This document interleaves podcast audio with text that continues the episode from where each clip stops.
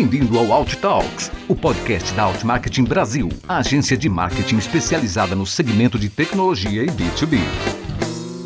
Aumente o som e aproveite cada segundo do conteúdo de hoje.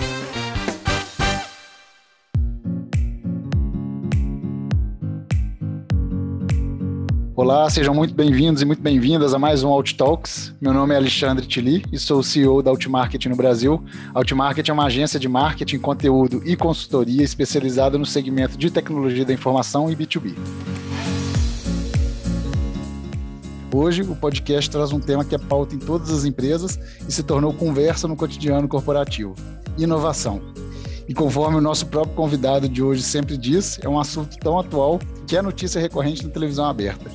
Para falar sobre inovação, nada melhor do que um professor de altíssima qualidade e com grande conhecimento, por isso convido Marcos Morita. Marcos Morita é formado pela FEA USP, pós-graduado pela FGV e mestre pelo Mackenzie. Atualmente, o Morita atua como professor do Mackenzie, da FIA e da BSB, para disciplinas relacionadas à estratégia, inovação e empreendedorismo. Atuou como executivo sênior em diversas multinacionais, como Motorola, DuPont e Lexmark, nas áreas de desenvolvimento de negócios e vendas ministra workshops de design thinking, faz consultorias, palestra e ainda mentoria para as startups. Morita, muito obrigado por aceitar o meu convite. Seja muito bem-vindo ao Outtalks. É uma honra ter um professor aqui no episódio de hoje. Imagina, o prazer é todo meu, Lê. Bom, então vamos lá. Para a gente começar aqui, dando um overview sobre essa questão da inovação, a gente percebe que a gente vive em um mundo hoje completamente diferente se comparado com 10 anos atrás. Então, a economia compartilhada ganhou uma força muito grande e esse compartilhamento, né, ter essa economia compartilhada, fez com que os clientes e os usuários se tornassem parte real da construção de muitas soluções e produtos nas empresas. Então, a gente pegar um exemplo simples, o próprio Uber, né? A gente tem essa ideia do compartilhamento ou um Airbnb, ele gera é, um retorno de resposta, de comunicação do usuário, que ele faz uma mudança, inclusive no formato de atuação do próprio aplicativo. Ou seja, esse compartilhamento trouxe a inovação com o usuário final empresas que atuam em ambiente cooperado, né? Então, um coworking hoje que também gera essa, essa possibilidade de inovação, ele facilita o compartilhamento de ideias, parcerias com outras empresas e muitos negócios, muitos serviços e produtos têm surgido com essa ideia da cocriação, né, com outras empresas ou parceiros de serviço.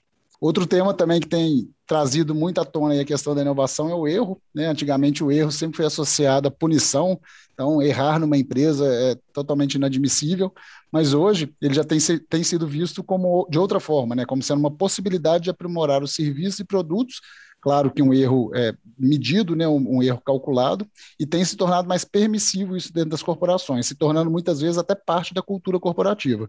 Então, um bom exemplo daí a gente pode citar a própria Amazon, que possui hoje alguns produtos que nasceram de erros de projeto, a ideia era uma, com o erro chegou num outro caminho e com isso gerou um produto que hoje é sucesso de mercado. Então o erro ele começa também a fazer parte da cultura das empresas. E ainda, se a gente pensar aí nas grandes e tradicionais empresas, né, as, aqui no Brasil, por exemplo, as empresas mais tradicionais que a gente pega como indústria de base, eles têm feito alguns investimentos e recursos para o desenvolvimento de startups dentro da própria empresa, ou seja, às vezes os colaboradores são as pessoas que montam uma startup ou eles mesmos investem num centro de inovação, que é a ideia de construir algo associado à, à base daquele serviço ou do que aquela indústria entrega para gerar né, novas soluções com base numa visão de futuro. Ou seja, a realidade atual é 100% voltada para a inovação, isso está vivo né, dentro de todas as empresas. Mas, querendo ouvir você, eu sou um grande fã de, de escutar suas aulas, né, Morita? Então, eu queria já começar te fazendo uma pergunta aqui. A gente sabe que a inovação ela tem sido uma demanda, né, como eu disse, aí, recorrente e tem sido algo que tem se falado muito, apesar de muitas vezes ser pouco compreendido pelas pessoas. Então, porque às vezes é muito amplo o tema. E aí as pessoas começam a buscar mais conhecimento. Então, eu acredito que muitos profissionais aí estão buscando é, fazer um curso, seja na faculdade, seja uma pós-graduação, uma especialização. E aí minha pergunta é: você, como professor, é, você tem visto aí que nos cursos as turmas têm ficado mais cheias buscando esse tema, ou esse tema tem sido mais recorrente? E além disso, é, qual que é o perfil de profissional que tem buscado falar de inovação, querer aprender sobre inovação? Legal, muito bom. Então, acho que o primeiro ponto que você falou dos coworkings, né, do ambiente cooperado, da cooperação, da cocriação, isso está muito ligado a um, a um professor, é o Chesbrough, que ele foi o primeiro que cunhou o termo inovação aberta, que até então, até pouco tempo atrás, e algumas empresas ainda são, o processo de inovação é muito fechado. Né? O processo de inovação ele ocorre só dentro das áreas de P&D. Para você entrar na área de P&D, você precisa ter autorização, crachá, biometria. E grande parte das empresas né, tem feito o contrário, como você falou, utilizando aí o poder das redes, o poder da, da internet, o poder das comunidades né, para inovar é, com inovação aberta, né, que é muito mais rápido, mais assertiva e você envolve desde o começo o usuário final. Falando já de usuário final, você colocou um ponto super importante também, que é a questão do erro. Então, é, não se inova ou se cria algo novo sem errar. Bem mencionado por você, não o erro intencional, mas o erro o erro eventual, né? Quando você cria alguma coisa, você inova. Isso tem muito a ver também com as metodologias hoje utilizadas, como a Lean Startup, que prega que é, temos que errar e errar rápido, né, para poder chegar no caminho. E bem colocado, né, grande, grande parte das empresas ainda tem a sua avaliação de desempenho em, em acertos e não em erros. Né? Eu costumo brincar, imagina você chegar numa empresa super tradicional, fazer a sua avaliação de, de fim de ano, e o chefe, e aí, como é que foi tal? Aprendeu muita coisa? Olha, chefe, aprendi muito, eu errei bastante, mas aprendi. O chefe vai olhar, cara, mas você não foi pago para errar, você foi pago para acertar. Então, num ambiente desse, a inovação ela fica um pouco tolhida. E acho que o último ponto que você colocou, eu queria comentar, que é o crescimento das, dos investimentos das empresas tradicionais em startups, né, que são os corporate ventures, que nós conhecemos aí.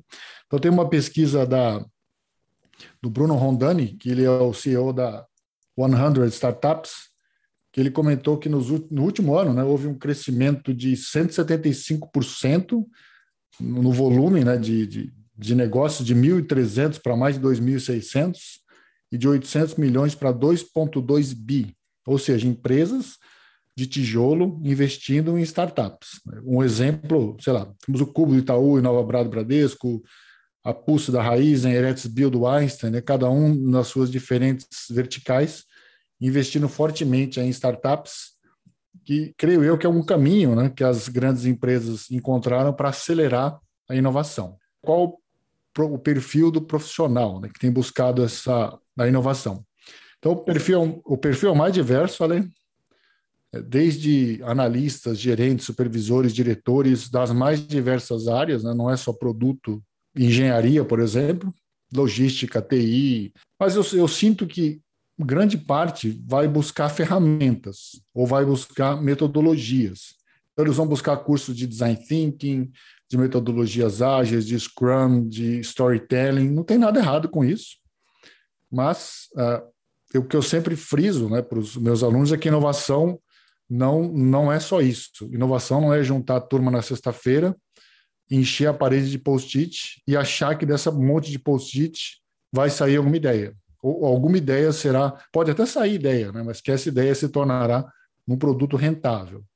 Então, sim, tem aumentado a busca, mas eu acho que precisamos diferenciar o que é, é ferramenta do que é o processo de inovação em si, que é algo muito mais profundo. Muito bom. E quando você diz isso aí sobre é, usar, às vezes, né, na sexta-feira, reúne, faz o post-it lá na parede o dia inteiro e acha que dali sai uma inovação. As empresas têm tem, tem, buscado, e os profissionais também, né? Acho que até pelo, pela falta do conhecimento sobre a inovação, e você citou muito bem da questão da inovação aberta, fechada, entender realmente que isso é, tem um conhecimento por trás, tem uma, uma lógica, uma metodologia por trás para ser aplicada, cria-se esse formato que parece que é simples, né? É só deixar todo mundo. É, o escritório do Google pode ser um exemplo, né? deixar todo mundo à vontade com uma mesa de sinuca e ter cerveja e, e comida à vontade, que todo mundo fica inova, vira inovador. E não é, né? Tem um processo por trás disso. E quando a gente analisa isso, até pensando nesse processo que às vezes fica comum, eu vejo também um pouco em relação aos produtos. Né? Quando a gente vê aí, considerando mercado interno, externo, vendo a concorrência, a gente vê que a inovação associada a produto de tecnologia, por exemplo, às vezes se parece algo, algo muito simples e muito comum, tudo igual. Então, seja uma tecnologia que ela é lançada nos Estados Unidos e a China copia depois, ou uma coisa que é lançada na China e outro país copia depois, qualquer loja que você entrar de um país ou de outro, você vai achar o mesmo produto. Então, em alguns momentos parece que a tecnologia para produto torna a inovação comum, ela é igual. Quando a gente pensa na área de serviço, né, tecnologias que empresas de tecnologia que não vendem produto, mas vendem um serviço, uma solução, como que elas podem trabalhar para inovar de uma forma ou diferente ou não, ou também manter, né, como produto que é o mesmo, mas só copiando do outro e fazendo algo diferente? Como que isso pode acontecer numa empresa de serviço? Legal, muito bom. Eu acho que tem um exemplo é, pessoal, né? Eu trabalhei muito tempo na Lexmark, que era uma empresa de impressão. Então, o foco dela era era os outsources de impressão, então os grandes bancos compravam, alugavam né, 10, 20 mil máquinas, espalhavam pelo Brasil, e, tanto isso quanto no varejo. E lá o que acontecia, é, uma máquina era lançada e essas empresas elas ganham dinheiro no toner, né, o toner que é o, a vaca leiteira. E não durava, não demorava muito para a, a China alguém copiar o chip. Uma vez copiado o chip, qualquer um poderia encher o toner com um pó bem mais barato e vender aquilo por um preço metade do preço. Ou seja, em pouco tempo, aquela inovação de produto era, de certa maneira, copiada pelos outros. Felizmente, é, existem muitos outros tipos de inovação do que só inovação de produto. Ela é a mais comum e, foi ela que nós aprendemos, né, que a inovação era sempre em produto.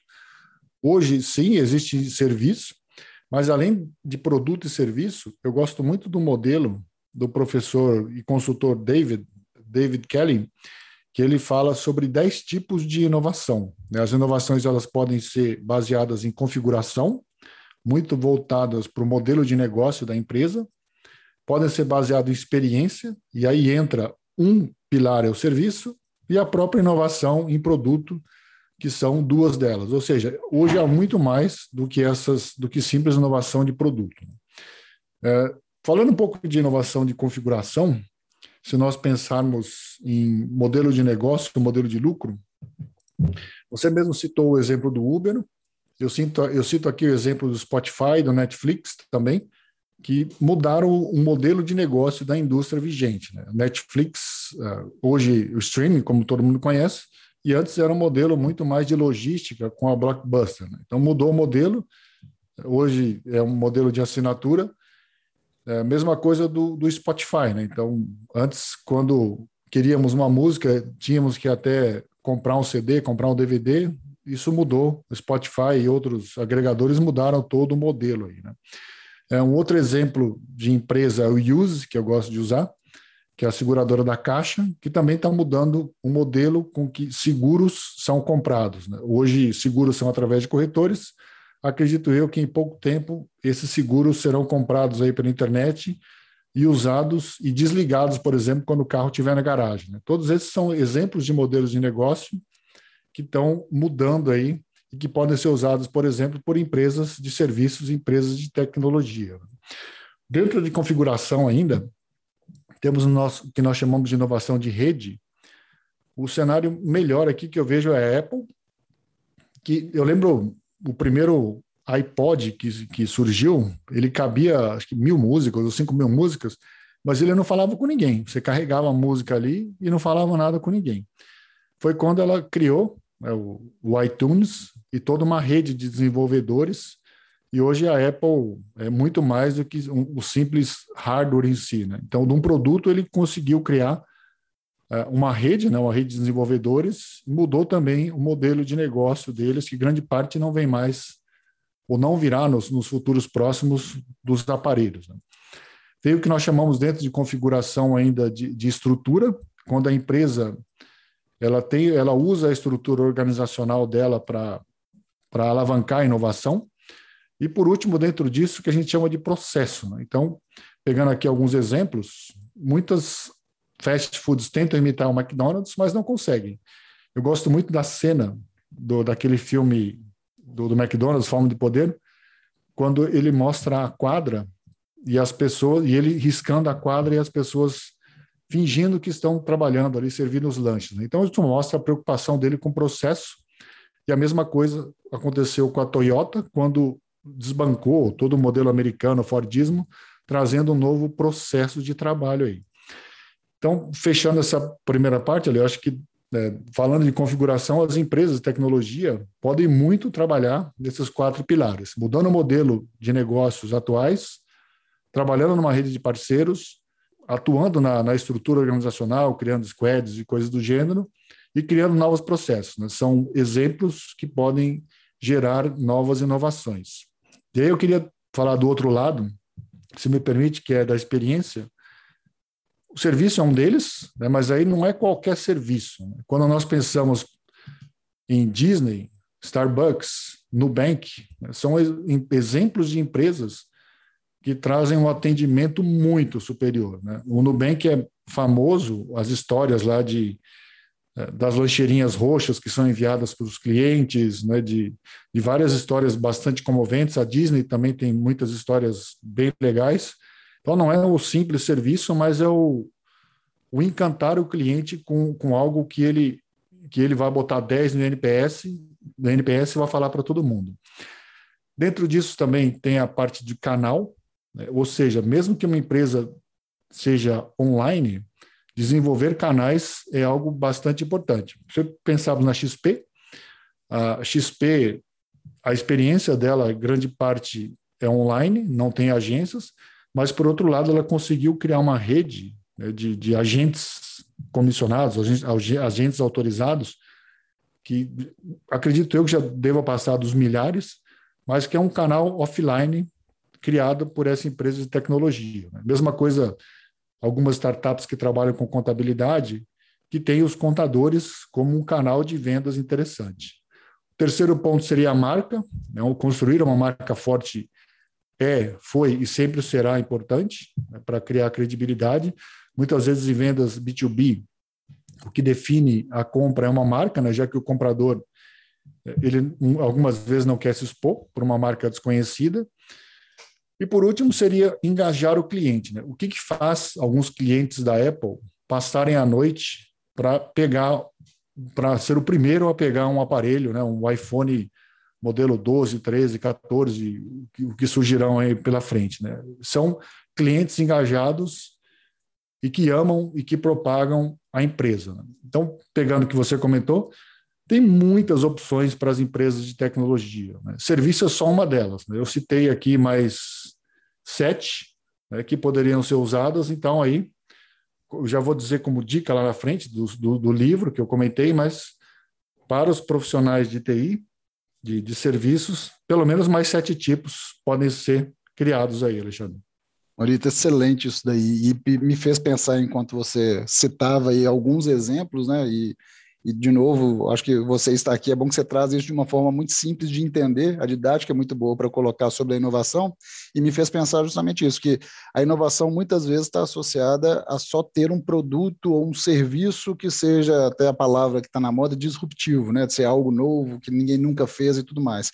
E nem sempre, né? às vezes é, a mudança no processo já é uma, uma inovação dentro da empresa para o mesmo serviço. Você vai mudar alguma coisa do mesmo serviço que você faz de uma forma diferente, então você já consegue inovar.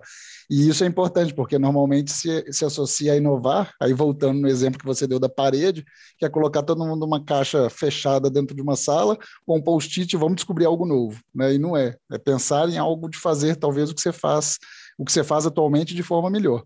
Inclusive, tem um livro do, do Roube como um Artista, que é do Austin Kleon, que ele fala justamente sobre isso, né? Que você pode, nada, né, nada se cria, tudo se copia, de uma certa forma, é o que, que existe, que já acontece hoje, que pode ser aprimorado, e você inovar em cima disso. Então, isso é, isso é importante, acho que porque realmente a inovação ela está muito associada, é, a gente escuta muito isso, né? Tem que fazer algo novo, quando nasceu startup, tem que ter uma startup que seja é, algo completamente diferente do que não existe, e às vezes já existe, mas tem que ser melhorado, né? E pode resolver.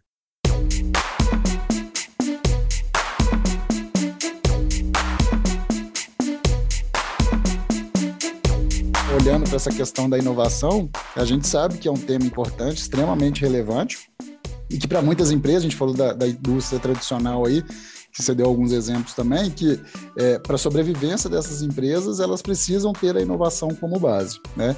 E aí a gente tem uma pesquisa que é de inovação apresentada pelo, que foi apresentada pelo IBGE no Ministério de Ciência, Tecnologia, Inovação e Comunicações, que diz que 64% das empresas não investem em inovação.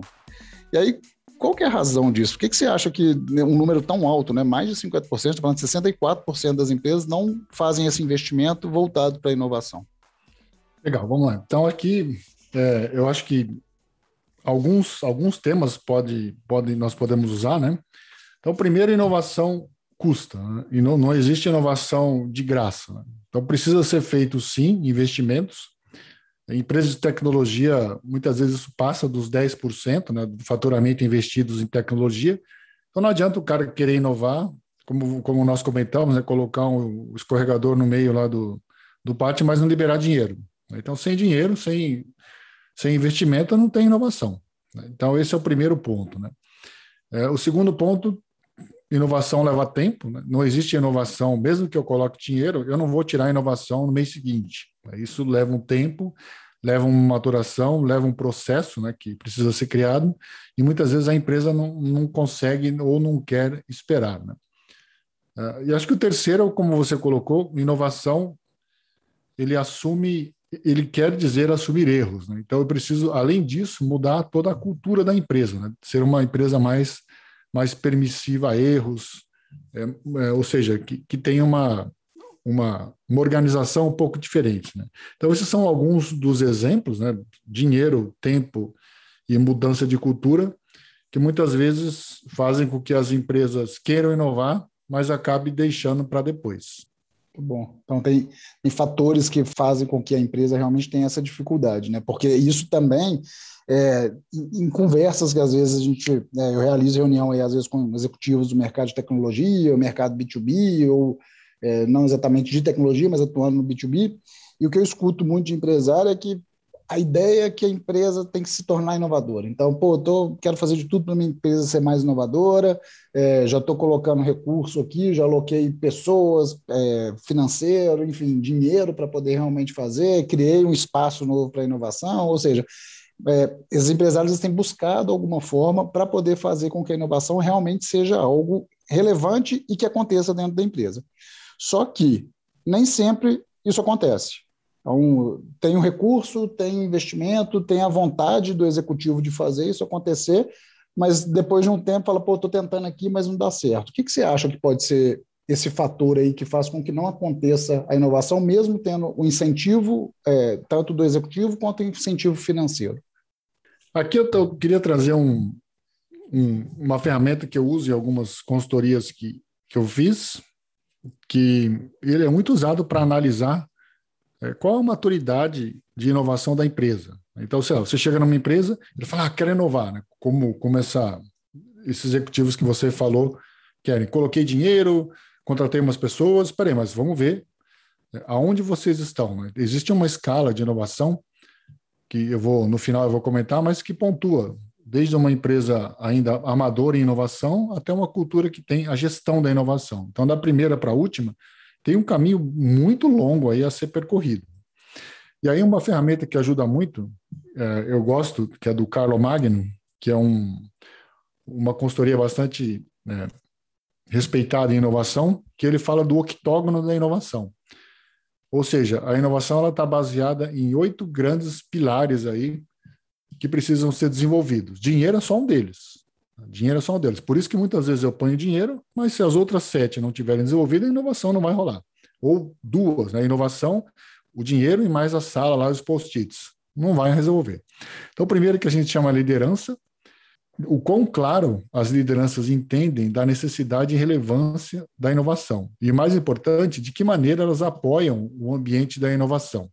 Então, não adianta eu criar uma, uma cultura inovadora, colocar dinheiro, se o, principal da empresa ele não acredita nisso. Ou algumas vezes ele até pode acreditar, mas no meio eu tenho alguns gerentes ali que não acreditam. Então não adianta nada o presidente falar uma coisa e depois o funcionário tentar, o colaborador tentar colocar na empresa dele e o gerente barra. Você fala, peraí, tem alguma coisa errada aí, né? Então esse é o primeiro ponto né, da liderança, que a liderança tem que estar muito comprada e desenvolver isso a toda hora, não só a alta liderança, principalmente a alta liderança, mas também todos os líderes intermediários. Né? Todo mundo tem que estar imbuído dessa cultura de liderança.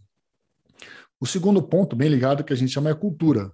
né, o que, que a empresa diz e o que ela faz para criar um ambiente de inovação. Então, de novo, não adianta ter só escorregador, mas algumas empresas, a 3M é uma delas, por exemplo, que ela deixa 15% do tempo livre das pessoas para trabalhar em projetos inovadores, mesmo que não, não tenha nada a ver com o que ela faz hoje. É, isso faz com que as pessoas se estimulem e correm riscos para quebrar os paradigmas existentes. Lógico, eu preciso ter um clima de confiança, comunicação aberta, trabalho em equipe, redes informais, tudo isso faz parte né, da inovação. Não adianta eu, eu ter uma, uma empresa onde ninguém pode questionar alguma coisa. Ah, não, isso não pode ser questionado aqui. Isso não existe. Né? No ambiente aberto, tudo deve ser questionado. Então, só essas duas primeiras já mostram a dificuldade né, de uma empresa. O líder e a cultura. Tá? Duas bem diferentes, bem, bem difíceis de, de mudar. A terceira, na sequência, eu diria estratégia, né? como é que a empresa articula o direcionamento das estratégias.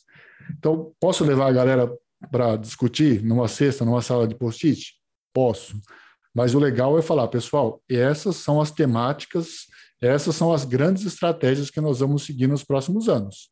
Tá? Então, criem sim as ideias, mas sigam essas essas grandes temáticas, que de certa maneira eu estou alinhando a minha estratégia com a minha inovação. O quarto seria as pessoas. Como é que você incentiva, apoia e reconhece os seus colaboradores?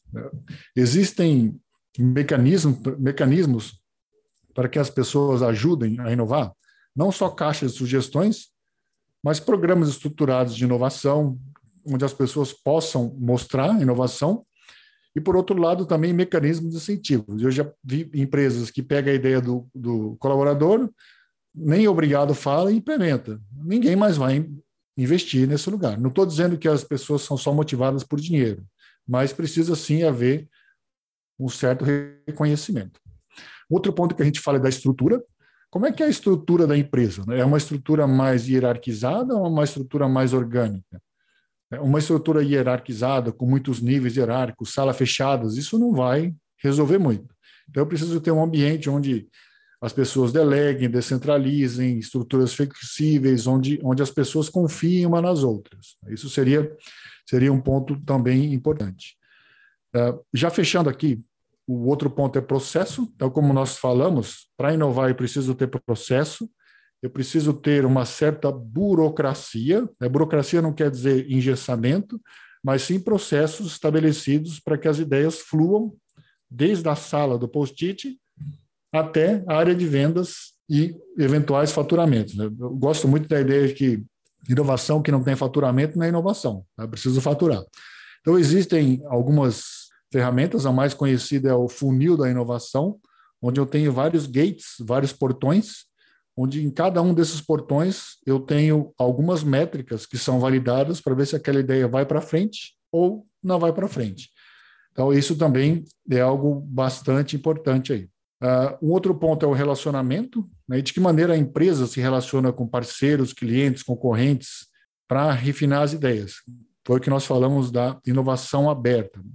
Então, as empresas que são muito fechadas, né, elas acabam não aproveitando todo esse ecossistema. Então, a, a empresa precisa, sim, se abrir a clientes, concorrentes e parceiros. Né? E, por último, a gente tinha falado do dinheiro, precisa ter dinheiro. Né? Não adianta eu apenas ter a boa vontade e não colocar dinheiro, mas também, como você colocou, Alexandre, não adianta colocar dinheiro e não ter os outros sete pontos que nós mencionamos. Então, voltando aqui, só para resumir, os oito pontos seriam liderança, estratégia, relacionamento, cultura pessoas, estrutura, processo e, por fim, dinheiro. Resumindo, inovar não é fácil, mas é, uma vez alinhado esses, alinhados esses oito pontos, a empresa sim pode começar a pensar em se tornar bastante inovadora. Resumindo, como qualquer negócio dentro de uma empresa, para se criar algo novo, ou uma ideia nova, ou um processo novo, até uma estrutura bem definida do que vai ser realizado, né? E esse octógono aí realmente faz muito sentido, cada um que você falava ali, eu parava e pensava, pô, isso faz sentido com aquilo. E são todos conectados, né? Nada independente do outro. Quando você falou de cultura, me fez pensar aí essa questão das gerações, né? Então, fica nessa geração X, Y, Z, enfim, cada um tipo de geração, e essa mistura ela é muito positiva dentro da empresa, porque traz ideias diferentes, mas você acha que dentro da cultura corporativa, uma empresa que talvez ela seja mais tradicional, e ela não tenha né, um espaço único para inovação, como os, os desenvolvimentos, é, as áreas de desenvolvimento específica para inovação, os laboratórios, é possível criar uma cultura corporativa mais voltada para a inovação, mesmo numa empresa tradicional? Eu, sim, eu acredito. É, e aí entra dentro do que, que nós comentamos, acho que do, dos estágios da inovação. Né? Então vamos imaginar que numa empresa tradicional, o, o, líder tomou consciência de que precisa inovar. Falei, caramba, preciso inovar, minha empresa é muito fechada. O que, que ele vai fazer? É, eu acho que a primeira coisa, mesmo não tendo uma, uma área específica, é fazer com que todos na empresa é, conheçam pelo menos quais são as o que é inovação, é, quais são os tipos de inovação, por que se deve inovar e conhecer pelo menos algumas ferramentas de inovação. Né? Ou seja, a primeira parte que eu diria para uma empresa é a educação, né? treinar, educar e envolver todos os trabalhadores, os colaboradores é, na inovação. Né? Não adianta eu falar vamos inovar e que e, e não haja um alinhamento né, do que, que, é isso, de algumas ferramentas que eu possa que eu possa é, utilizar. Né? Depois eu acredito que o próximo passo eu preciso alinhar então a, a minha estratégia, né, como nós tínhamos falado, com o que eu quero inovar. Né? Então, de certa maneira, é, as estratégias que eu tenho, elas precisam conter é, alguma coisa de inovação ou coisas que me levem à inovação. Né? Uma vez que o líder já está convencido, as pessoas já estão treinadas, já sabe o que é, domina algumas ferramentas, então agora é hora de alinhar a estratégia com inovação. Aí sim, talvez valha a pena as pessoas saírem, já ir para uma sala, começar a pensar em inovação. Né?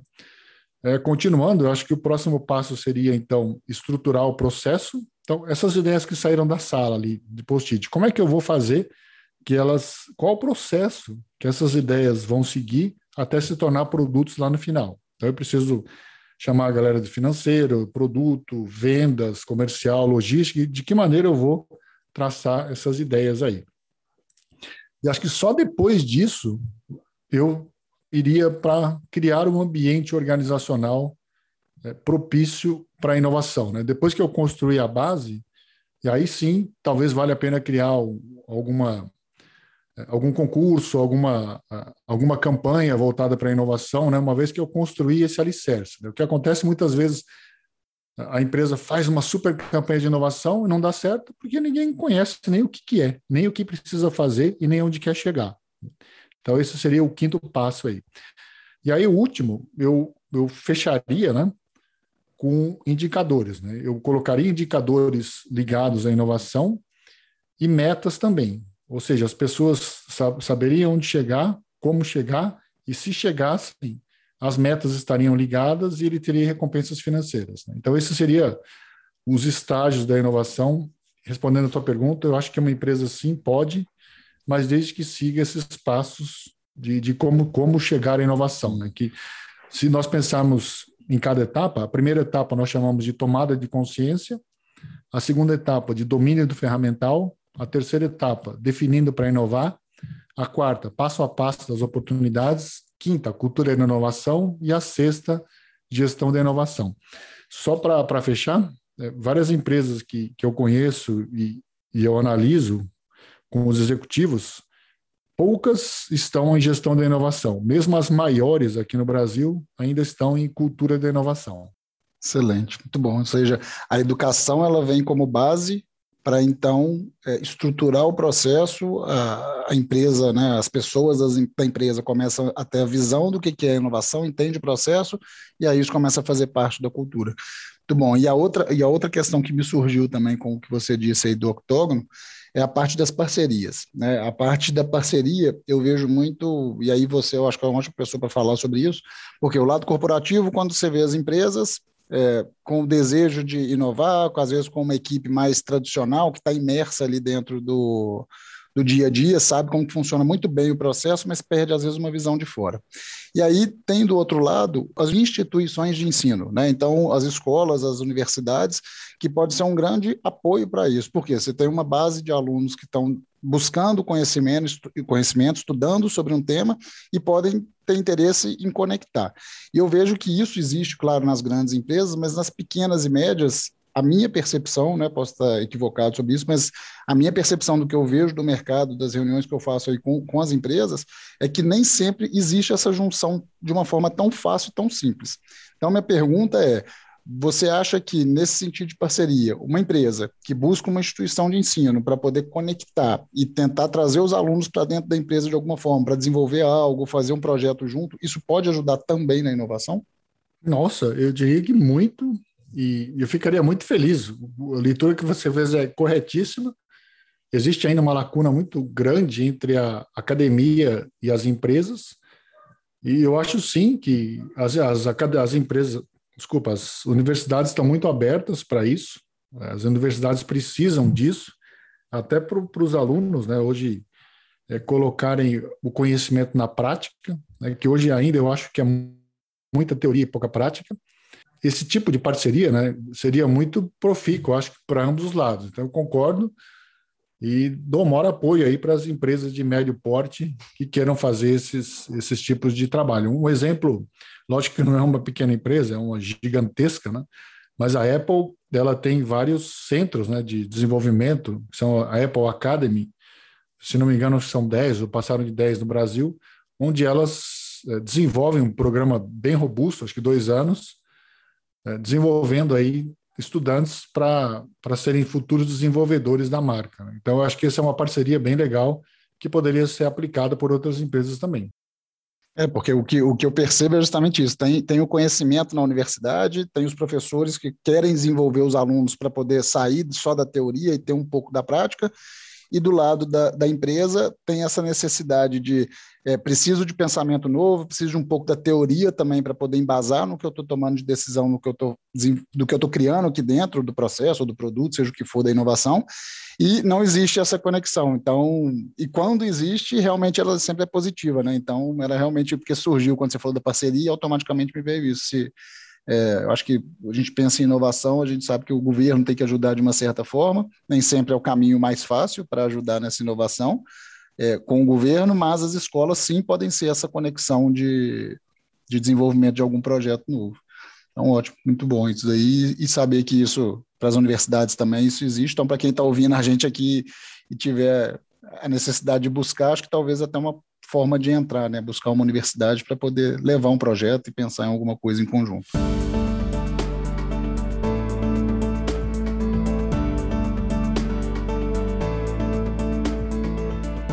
Morita, acho que analisando aqui de forma geral, acho que é, para todo mundo que está escutando, para mim, porque eu tenho certeza que está sendo, tanto você está aqui com a gente, foi um convidado bem escolhido por isso.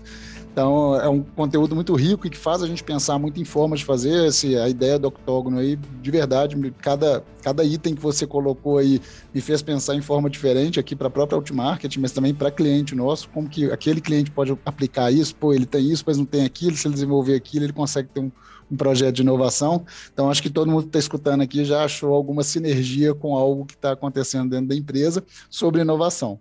E aí, como né, a gente já está chegando nos momentos finais, para poder entender um pouco aqui, e todo mundo gosta disso, é, quem deseja inovar, quem deseja começar agora, ou quem nem né, só sabe sobre isso, mas nunca fez nada sobre isso e quer começar, tem alguma sugestão que você tem de leitura ou de algum tipo de conteúdo específico que pode buscar mais informação, querer saber mais sobre isso, quem dos nossos ouvintes aqui que podem buscar esse, esse conteúdo? Claro, vamos lá. O primeiro livro é o 10 tipos de inovação que eu comentei. Desculpa, eu falei David, não é David, é Larry Kelly. O livro dele é 10 tipos de inovação, a disciplina de criação, de avanço, de ruptura. Então ele fala desses 10 tipos que nós comentamos e detalha cada um deles bem detalhado. Um outro que nós falamos do octógono é o do Carlo Magno, chama Gestão da Inovação. É um livro mais didático, mas ele é bem fácil de ler e ele explica bem como é o octógono. Sugiro muito também. Quem quiser saber mais sobre inovação aberta, procure algo sobre Henry Chesbrough, C-H-E-S-B-R-O-U-G-H. Ele é o cara né, de, de inovação aberta, ele que fundou. E aqui algumas leituras mais leves. Eu li um já, já há alguns anos do Walter Isaacson, que ele escreveu a biografia do Steve Jobs, que é um livro que fala dos inovadores, né? um livro bem, bem robusto aí, que ele começa desde a Ada Lovelock, que foi uma mulher super inovadora lá nos séculos, séculos passados, e vem caminhando desde a história do, do transistor, do computador, do Bill Gates, chegando até o Steve Jobs de hoje. Então é uma história muito legal aí de inovação.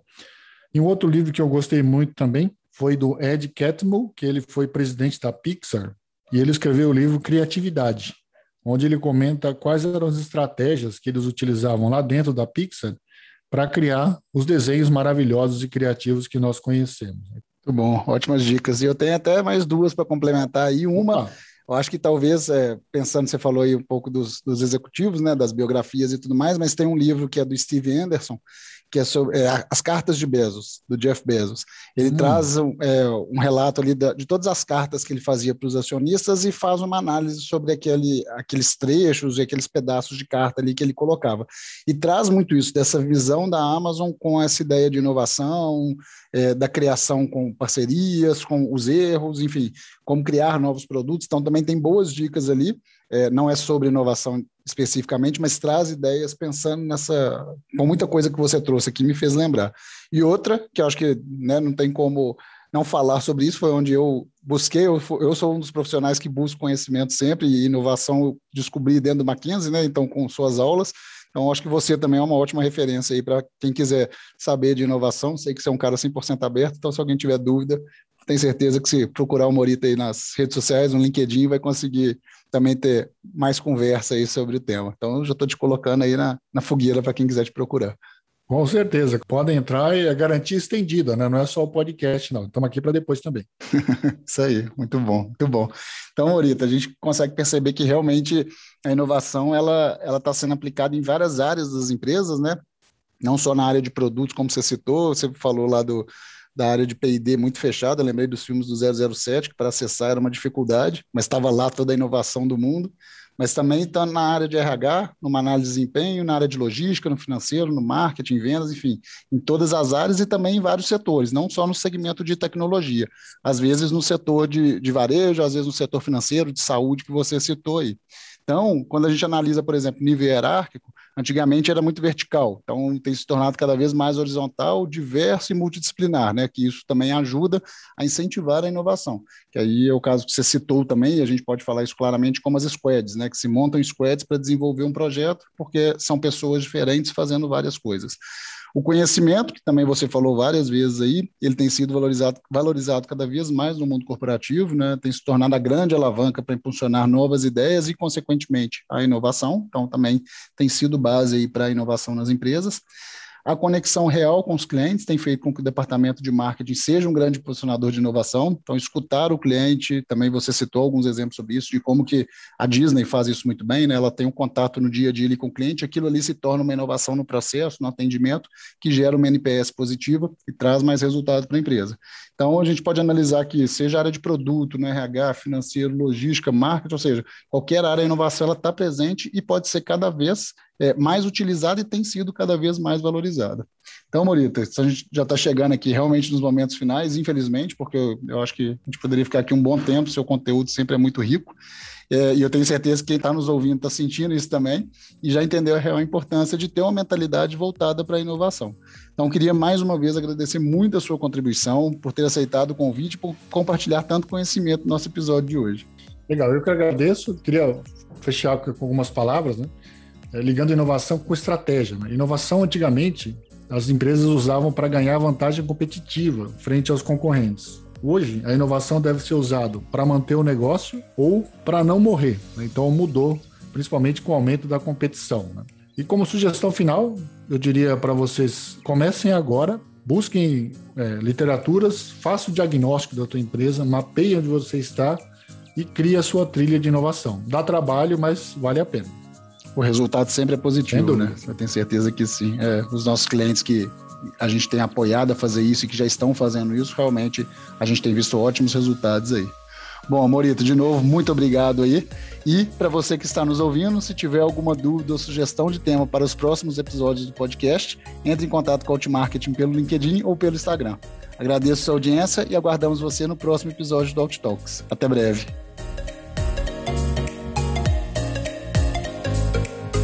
Você ouviu mais um episódio do Out Talks, o podcast da Out Marketing. Quer acompanhar todas as novidades? Então siga a Out Marketing Brasil no Instagram e no LinkedIn.